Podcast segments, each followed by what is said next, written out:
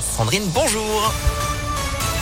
Bonjour Antonin, bonjour à tous. À la une, un nouveau Noël sous le signe du Covid cette année avec 91 000 nouveaux cas détectés en France en 24 heures. C'est du jamais vu depuis le début de la pandémie. Alors pour passer des fêtes euh, tranquilles, vous êtes nombreux à vous faire dépister. 6,2 millions de tests réalisés la semaine dernière selon le ministère de la Santé. Un record là aussi depuis le début de la pandémie.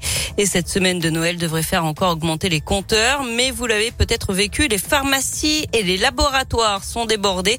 Dans le Grand Lyon, la mairie de Mion s'organisait hier une journée de dépistage par test antigénique sans rendez-vous et gratuit pour les adultes vaccinés et les mineurs. 1500 tests étaient disponibles au centre culturel Jean Moulin.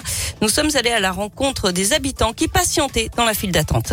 Malgré qu'on a eu nos trois vaccins, on vient quand même parce qu'on va voir une personne qui a plus de 90 ans. Donc on veut pas le, la contaminer. On vient se faire dépister aujourd'hui pour euh, sécuriser les rassemblements euh, festifs de Noël que l'on a prévus demain en famille. Même les petits et les plus jeunes euh, vont se faire tester comme nous. Nos deux filles, elles sont asymptomatiques et puis on a un repas de famille, on est nombreux. Et donc euh, pour prévenir. Pour éviter de contaminer, c'est la seule chose qu'on peut faire à notre niveau. Donc euh, voilà. On va être vite à la maison avec les enfants et petits neveux.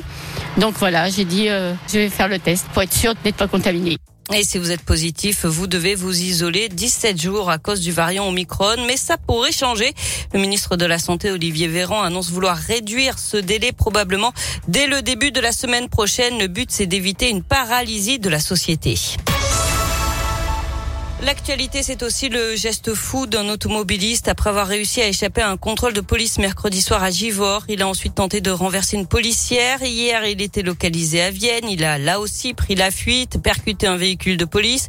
Direction Lyon, en prenant tous les risques. Sa course folle se termine à Saint-Fond, où il percute un véhicule de la BAC, puis quelques mètres plus loin, renverse volontairement une mère et sa fille qui traversaient la route. Heureusement, selon le progrès, leurs jours ne sont pas en danger.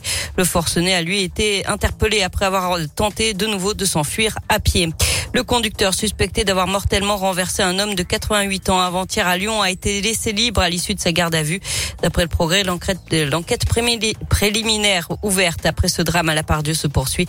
Le contrôle d'alcoolémie et de stupéfiants s'est révélé négatif. Les prévisions de bison futé pour ce week-end de Noël, c'est vert aujourd'hui et demain dans les deux sens. Ce sera orange dimanche dans le sens des départs.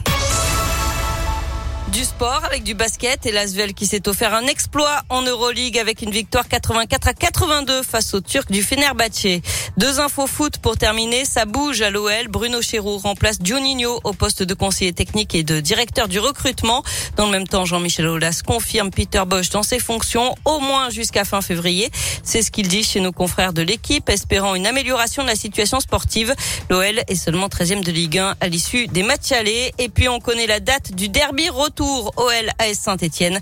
Ce sera le vendredi 21 janvier à 21h pour le compte de la 22e journée de Ligue 1. Match à voir sur Prime Video.